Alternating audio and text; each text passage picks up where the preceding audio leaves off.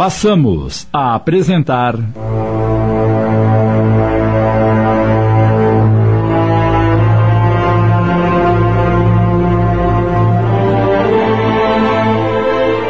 Por que comigo? Obra do espírito Antônio Carlos, psicografada por Vera Lúcia Marinzec. Adaptação de Sidney Carbone.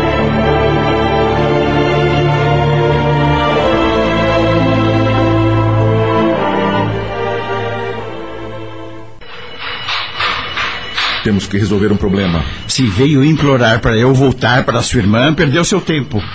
Não quero mais saber da Lúcia e nem do filho que ela gerou.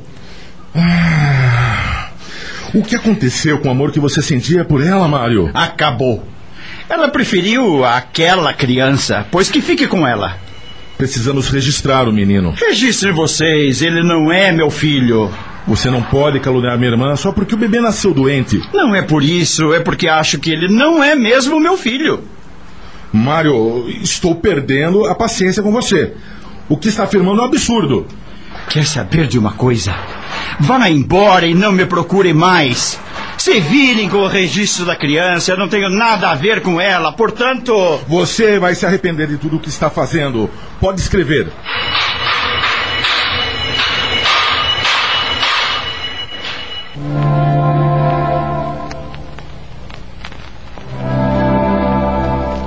Lúcia chorou muito ao saber da atitude do marido. A última esperança de tê-lo de volta apagou-se definitivamente em seu coração. Carlos cuidou do registro de Rodrigo através da certidão de casamento de Lúcia.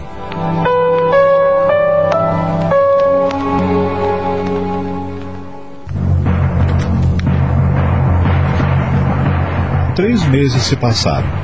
Lúcia tentava aparentar calma, mas quando estava sozinha, chorava sua desventura amorosa. Não conseguia entender o esposo nem suas atitudes. Aflita, pensava: Será que ele nunca me amou de verdade? Teria me mentido durante tantos anos? Será que tem outra pessoa? Por que não conseguiu amar o próprio filho? O tempo continuava passando e Lúcia não encontrava respostas para tantos porquês. Entretanto, não descuidava do filho. Dedicava-lhe toda a sua atenção, mimava-o, falando baixinho. Eu amo, filhinho. Farei tudo o que puder por você. Pode confiar na mamãe. E com toda certeza, Rodrigo sentia-se protegido.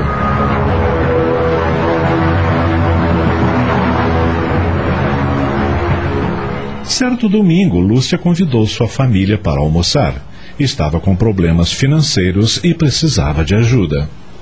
Sou muito grata a Deus por ter me dado um lar com irmãos que me amam tanto. Quero agradecer-lhes por todo o apoio. Sem vocês, não sei o que seria de mim e do Rodrigo. Essa passagem de tempo me convenceu de que Mário não voltará mais. É preciso organizar a minha vida. De uma coisa tenho certeza: não vou abandonar meu filho nunca. Bem, chamei vocês aqui porque as prestações da casa estão atrasadas. Não tenho como pagar o financiamento e custear nossas despesas com o que ganho. Quero contar sempre com a ajuda de vocês, mas quero me sustentar sozinha.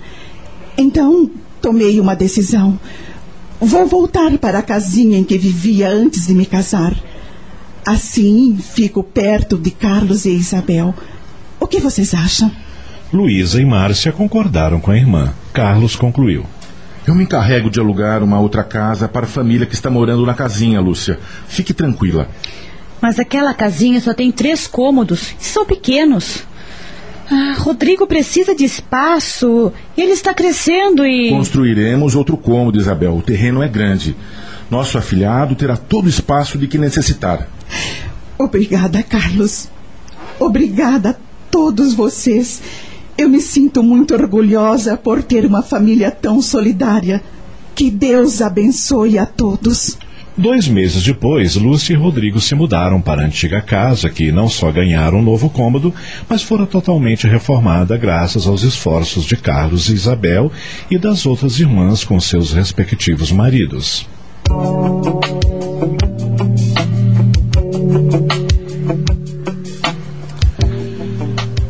Dois dias depois, Carlos procurou Mário na cidade vizinha para lhe entregar as chaves da casa que ele havia comprado, mas deixara de pagar as prestações.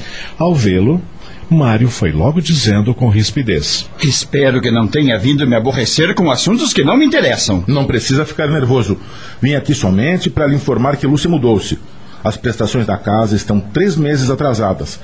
Como ela está financiada em seu nome e vazia, cabe a você resolver o assunto. Aqui estão as chaves. Mário balançou a cabeça afirmativamente. Carlos virou-se e deu alguns passos. Resolveu voltar. Aproximou-se do ex-cunhado novamente e falou: Embora não lhe interesse, Lúcia e seu filho estão bem e com certeza não precisarão de você. Passe bem. Mário suspirou fundo, baixou a cabeça e disse para si: Meu filho, é uma piada. Eu não tenho filho.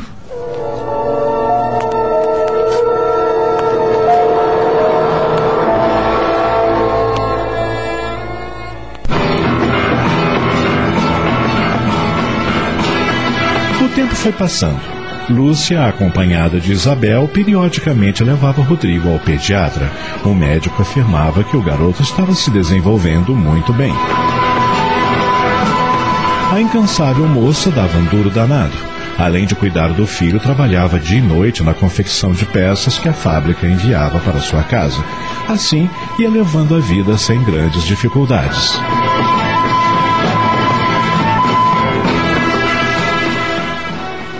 Quando Rodrigo completou oito meses, Carlos informou a irmã que Mário havia vendido a casa. Ela ficou triste e disse para si: Sonhamos tanto com um lar repleto de amor e felicidade, mas tudo se desmoronou tão rapidamente. Rodrigo está crescendo, logo ficará um rapazinho. Que pena que Mário não está participando da vida dele. O que será que ele anda fazendo, meu Deus? Será que ele é feliz depois de tudo o que fez?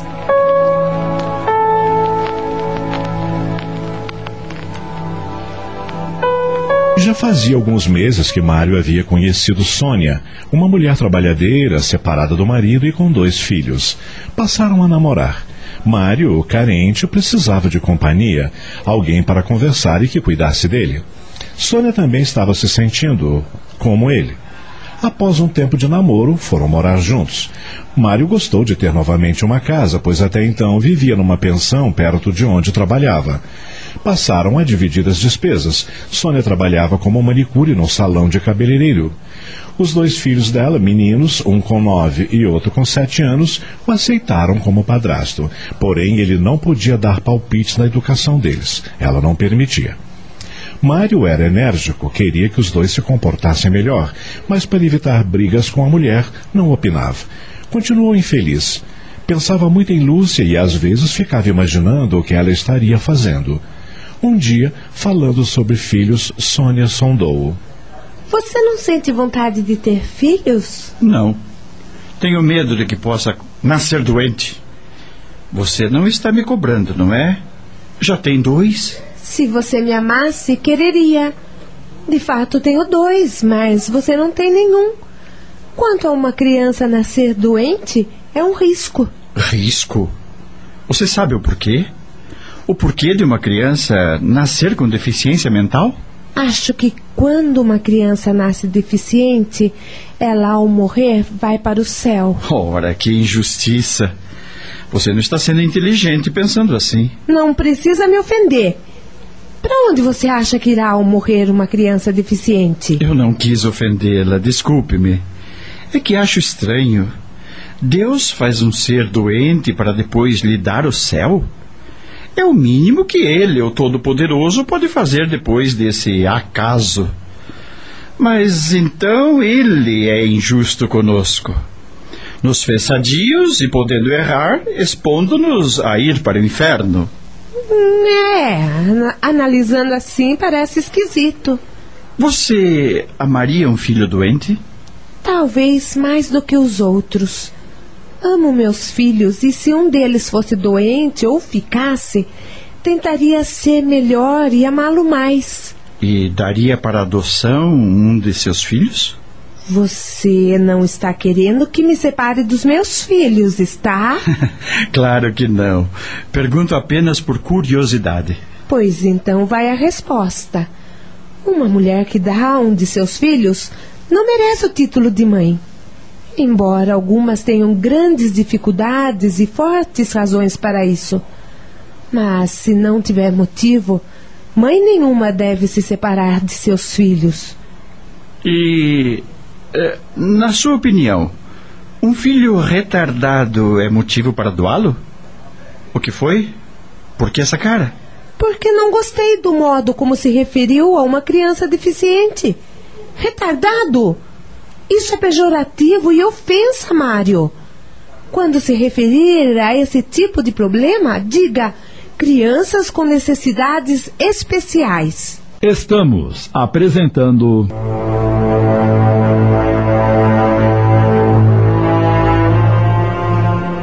Por que comigo? Voltamos a apresentar.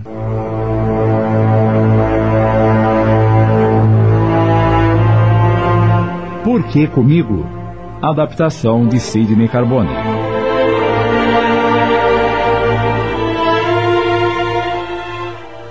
Sônia foi à cozinha fazer o almoço e Mário sentiu um aperto no coração. Talvez Lúcia seja como Sônia uma mulher que merece o título de mãe.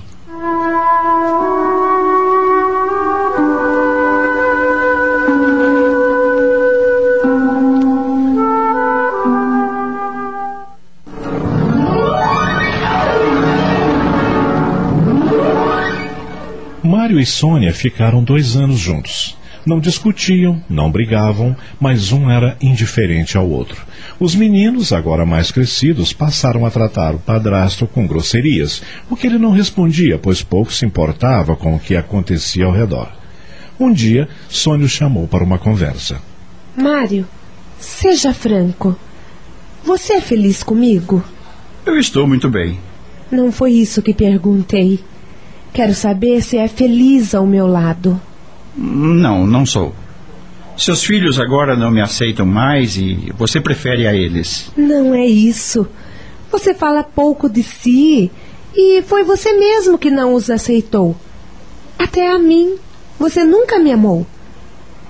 Você ainda ama. Do que está falando? Lá no fundo do seu coração existe outra, Mário. Lúcia. O quê? Não se espante. Sei o seu nome por ouvi-lo. Você, dormindo, já o pronunciou inúmeras vezes. Não sei o que aconteceu, por que se separaram, mas você nunca deixou de amar essa mulher chamada Lúcia. Tentei fazer com que a esquecesse, mas acho que não consegui. Quando você veio morar conosco, eu tinha os meninos, não os preferia você. Eles são meus, entende? Filhos são diferentes. Nós os amamos de outra maneira. Ah, o que você sugere, Sônia? Que nos separemos. Se nesse tempo não conseguir que me amasse, não adianta tentar mais.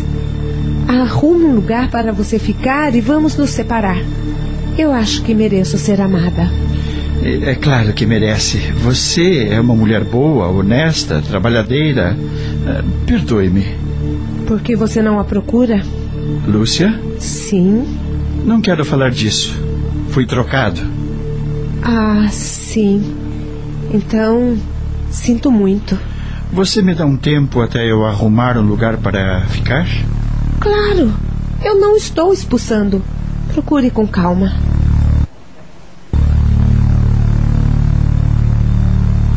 Mário voltou a morar em pensão, mas não estava bem e resolveu que iria embora daquela cidade.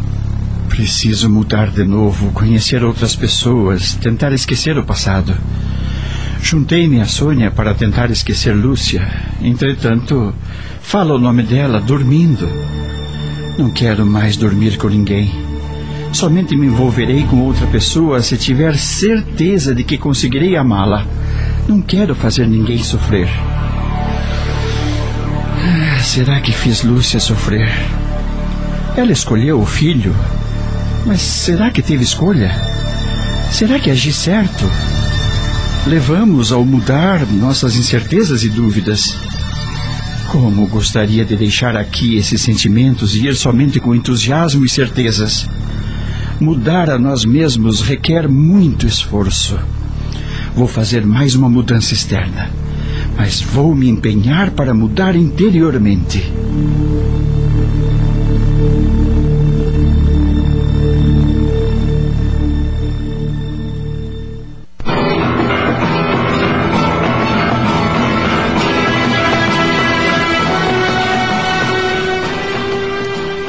Com o passar do tempo, Lúcia tornou-se mais tranquila.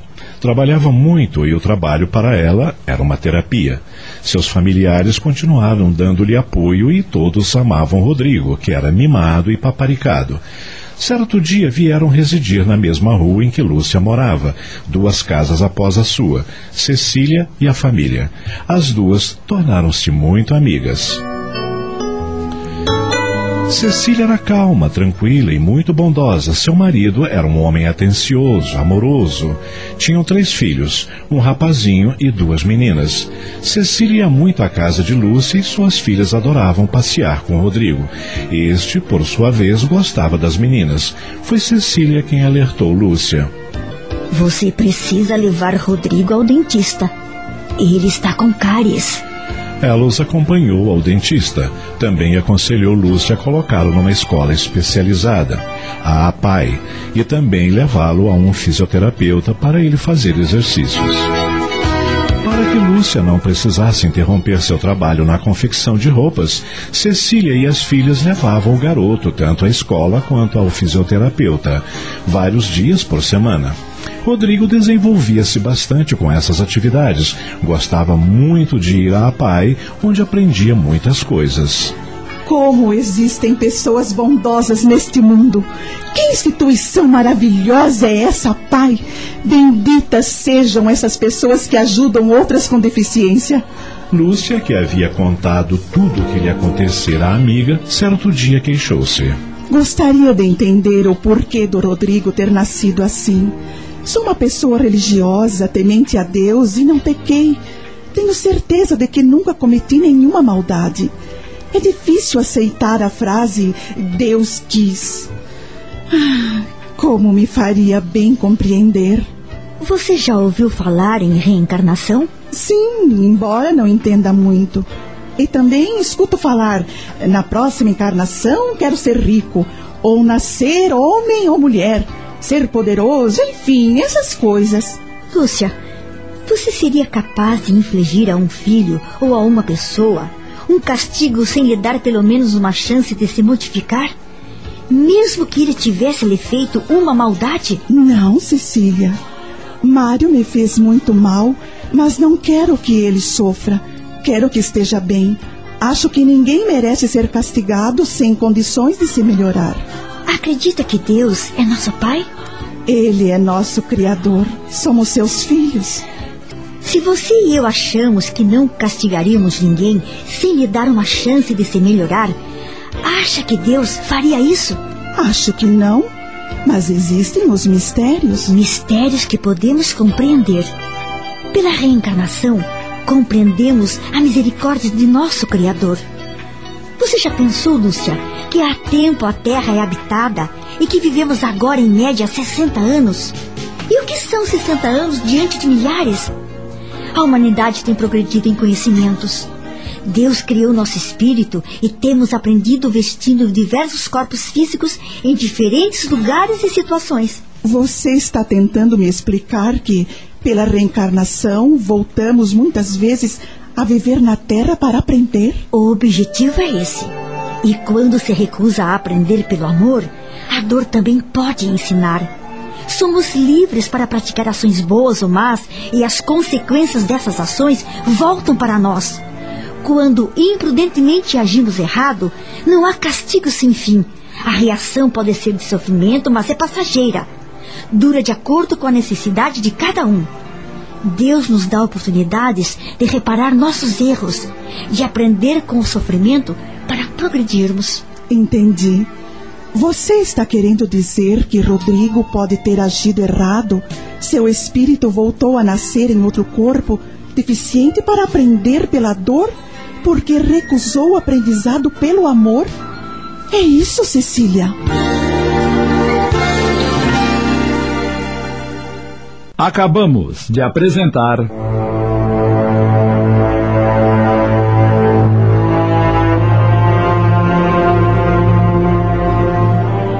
Por que comigo? Obra do espírito Antônio Carlos, psicografada por Vera Lúcia Marinzec em 10 capítulos. Adaptação de Sidney Carbone.